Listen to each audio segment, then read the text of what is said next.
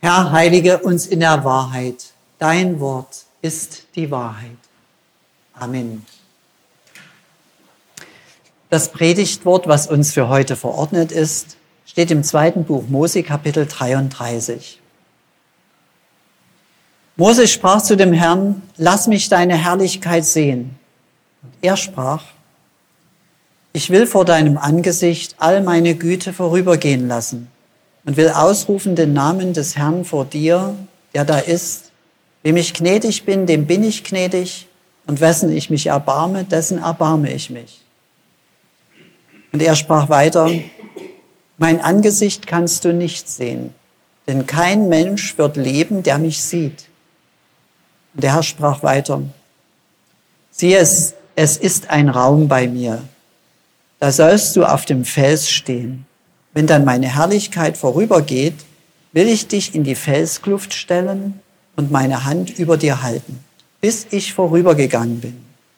Dann will ich meine Hand von dir tun und du darfst hinter mir hersehen. Aber mein Angesicht kann man nicht sehen. Der Herr segne uns dieses Wort. Amen.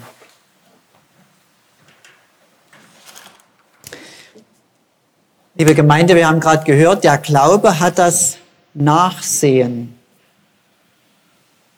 Und dorthin wandern wir jetzt gemeinsam zu diesen Gedanken des Nachsehens. Der Glaube hat das Nachsehen. Und wie gesagt, unsere Wanderkarte ist unser Predigtwort. Und mit diesem Predigtwort treten wir in eine andere Zeit. Das muss einem erstmal klar sein. Vor 3400 Jahren. Und wir befinden uns in der Wüste. Und da sehen wir so fast wie in einem Film schemenhaft einen alten Mose. Mose in der Wüste. Und sofort erscheint ein Bild, weil Wüste ein Sinnbild ist, Mose in der Wüste, Mose in der Krise. Denn dafür steht Wüste. Sie ist ein lebensfeindlicher Ort. Hitze und Stress am Tag, Kälte und ausgeliefert sein bei Nacht. Und wir laufen zweigleisig. Hier die Geschichte, hier unser Leben. Wir befinden uns auch manchmal oder finden uns in einer Wüste wieder. Wenn wir fühlen, wie wir herausgefordert sind zum Überlebenskampf. Lebenswüste, sagen wir manchmal, Sinnkrise, Ehekrise, Glaubenskrise. Und in dieser Erzählung sehen wir, Mose steht vor einem verwüsteten Leben. Ich will mit uns ein paar Gedanken über Wüste teilen. Wüste. Das ist eine stille Weite. Felsen, Sand, Trockenheit. Ist da bedrängende Einsamkeit oder beglückendes Alleinsein? Wüste heißt Rendezvous mit Gott. Da ist man nicht im Land, wo Milch und Honig fließt, sondern woanders. Und wir lesen im Wort Gottes, das Volk Israel hat in der Wüste, nicht woanders, in der Wüste seine tiefsten Gottesbegegnungen gehabt. Die zehn Gebote bekamen sie dort. Und die bekamen sie erst, als sie sich auf den Weg in die Freiheit gemacht haben und den Ruf in die Wüste gefolgt sind und als der Sand zwischen ihren Zehen knirschte. Wir hören so etwas im Hintergrund für uns, diesen Ruf, komm, hinein in die Stille. Wüste heißt Leere, loslassen und auch Einsamkeit. Uns wird berichtet von der Wüstenwanderung des Volkes Israel. Dort waren sie hungrig und hatten es satt. So erzählt, diese Menschen waren mit allen Wassern der Aufklärung gewaschen, aber sie waren bald, als sie dort waren, durstig. Ich will damit sagen, Wüste, das sind Zeiten, wo wir manchmal sehr, sehr schmerzhaft begreifen, ich brauche Gott, um den Tod zu überleben. Und jetzt Mose. Da steht jetzt in diesem Wort an der Stelle alles auf der Kippe. Ich blätter ein bisschen vor. Es steht auf der Kippe seit gestern, als alles zerbrach am goldenen Kalb. Wird uns erzählt, statt Gott anzubeten, hatten sie ums Geld getanzt und hatten doch gerade erst einen Bund geschlossen. Sie hatten sich sozusagen mit Gott verheiratet. Sie hatten von ihm die zehn großen Freiheiten bekommen. Ihnen wurde gesagt, ich bin der Herr dein Gott. Ja, hatten sie gesagt. Ich führe dich in die Freiheit, versorge dich. Ja. Und sie hörten, du sollst niemand und nichts an meine Stelle setzen. Ich bin der Erste. Ja. Und alle Hände erhoben sich zum Schwur und sie erhielten einen goldenen Ring. Das war eine Art Wüstenhochzeit. Und was wird uns erzählt? Aus ihrem Ja wurde bald ein Ja, ja. Das Gold als Zeichen der Treue wurde von den Fingern gerissen, geschmolzen, ein goldenes Kalb gegossen. Diese Vorgeschichte will uns auch daran erinnern, der Tanz ums Geld wird in jeder Generation neu zelebriert. Wie wird uns erzählt, Fremdgehen, das ist auch bei Gott nicht möglich. Da ist die Toleranzgrenze überschritten. Aus, ihr habt mich verraten. Und jetzt sagt Gott, seht selber zu, wie ihr aus eurer Lebenswüste, aus dieser Wüste herausfindet, wenn ihr meint, Geld ist Brot für euren Lebenshunger und Gold Wasser für den Durst eurer Seele. Na, guten Appetit. Jetzt, Mose nimmt das nicht hin. Der nimmt das nicht hin. Er ringt, er kämpft, er sagt zu Gott, nein Gott, nein, so nicht. Sag wieder ja. In Wüstenzeiten ringen Menschen mit dem Leben, mit sich und mit Gott. Und hier wird uns etwas ich nenne es mal so, wunderbar Seltsames, auch Erschütterndes erzählt. Gott lässt sich von einem Menschen niederringen. Und davon belauschen wir gerade den Schluss. Wir belauschen gerade und hören, Gott hat jetzt durch die, das Gebet des Mose sein Urteil doch geändert. Er will nun doch bei seinem Volk bleiben weil du, sagt Gott Mose, mich durch dein Ringen umgeworfen, umgestimmt hast. Da steht, der Herr sprach zu Mose, du hast Gnade gefunden vor meinen Augen, ich kenne dich mit Namen. Das ist eine Sache des Vertrauens, ob du glaubst und vertraust, dass dieses Wort dir heute auch gilt oder ob das nur dem Mose das ist eine Sache des Vertrauens. Und Vertrauen liegt nicht im Kopf, dass man das bejaht und sagt, ja, ja, das gilt auch uns, sondern das muss man ins Herz reinnehmen. Dort liegt das Vertrauen.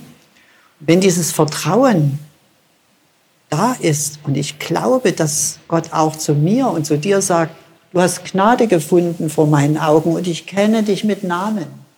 Wenn das so ist, dann ist Frieden. Zuversicht, weil der Glaube das Licht, die Dunkelheit vertreibt, die Angst, die Ungewissheit, Schuldgefühle. Aber, jetzt kommt das Aber. Solcher Glaube ist teuer. Er kostet. Und zwar das Herz, die Hingabe. Solcher Glaube entsteht in Wüstenzeiten, nicht in schönen Zeiten. Solcher Glaube, das Gott mich mit Namen kennt, dass er mir doch hilft, entsteht im Ringen mit Gott. Und wir schauen jetzt wieder zu Mose hin und da werden wir sozusagen Augenzeuge einer verzweifelten Sehnsucht. Wenn der Glaube in unserem Herzen bedrängt ist und ums Überleben kämpft, dann will er ein Zeichen haben. Gott, gib mir ein Zeichen weiß nicht, was der richtige Weg ist. wenn es hart auf hart geht, will der Glaube auch gerne mal sehen und er sagt, zeig dich doch irgendwie, Gott, zeig dich. Und wie so am Schürzenzippel der Mutti klammert sich Mose an das Wort Gottes. Er sagt, habe ich also Gnade gefunden vor deinen Augen, einen Zugang zu deinem Herzen, Gott. Und wenn du mich mit Namen kennst, also das meint doch das Innerste meiner Seele und meine Geheimnissen, alle Abgründe. Wenn das so ist, dann zeig dich mir. Der Wüstennomade wünscht sich einen Fingerzeig und ruft, das ist jetzt sein Gebet, lass mich deine Herrlichkeit sehen. Kennen wir das? Wir reden mit jemandem und sagen, ja, wenn ich Gott sehen könnte, würde ich auch glauben. Ich sehe nichts. Ist das richtig? Wenn ich Gott sehen könnte, würde ich glauben? Kann sein. Darauf kommt es jetzt aber nicht an, sondern auf den Ton, der da drin liegt, wenn man sowas hört. Es ist ein verzweifelter Ton. Gott, lass dich sehen. Das klingt da drin. Das sollte man hören. Wenn man sagt, wenn ich Gott sehen könnte, da hört man die Verzweiflung. Und das sollte man beachten. Glaube in der Zerreißprobe zwischen Suche und Nähe und auch Anmaßung. Wir hören auch den Ton der Anmaßung, denn das meint ja, zieh dich aus, Gott. So ruft das Geschöpf den Schöpfer zu, zeig dich, wie du bist.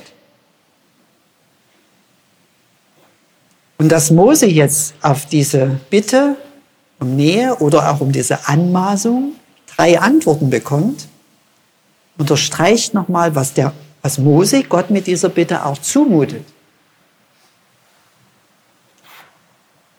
Gott sagt zuerst, ich zeig dir mehr, als du erbeten hast. Ich zeig dir, dass ich gut bin.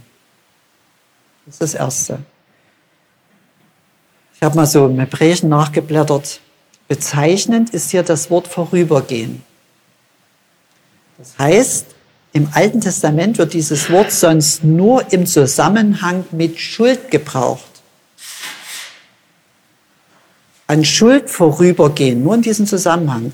Und Mose hört jetzt, ich will mit, ich will vor dir mit all meiner Güte, nee, besser, ich will vor dir all meine Güte vorübergehen lassen.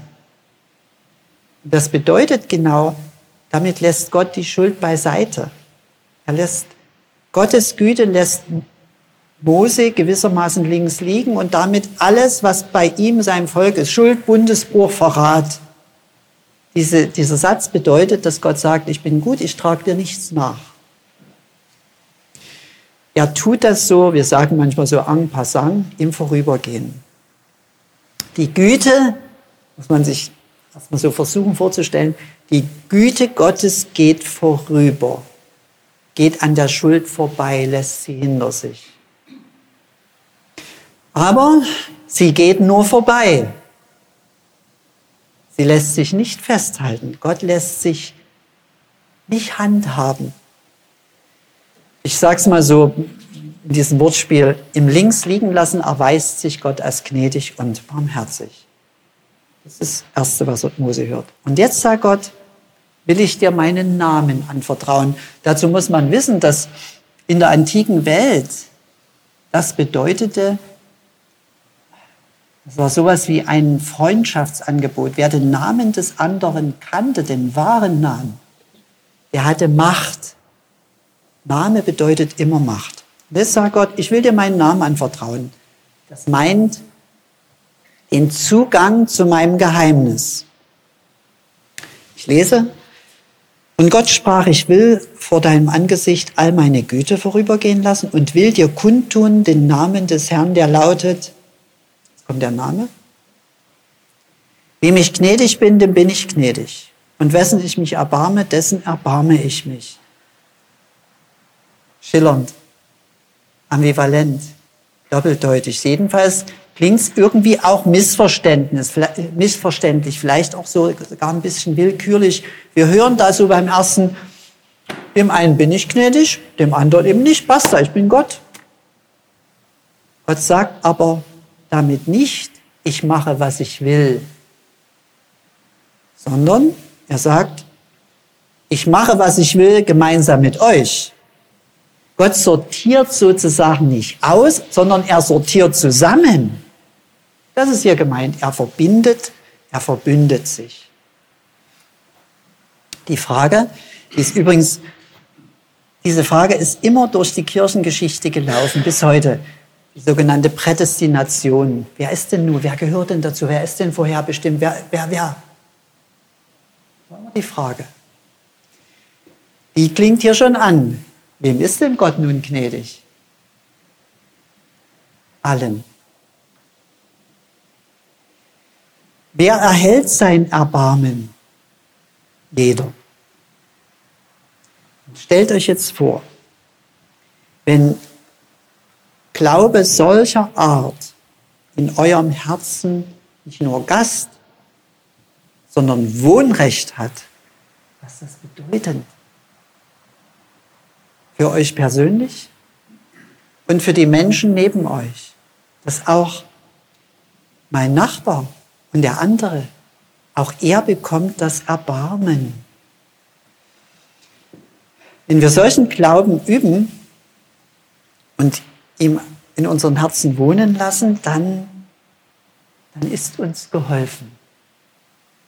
Dann ist uns geholfen. Und das ist der teure, schwere Glaube, dass Gott allen, auch mir, sein Erbarmen schenkt. Und es braucht Kraft, das spüren wir schon bei dem Gedanken. Es braucht Kraft, für diesen großen Glauben ein weites Herz zu haben. Und wir wollen uns daran erinnern, Gott ist ein Gentleman.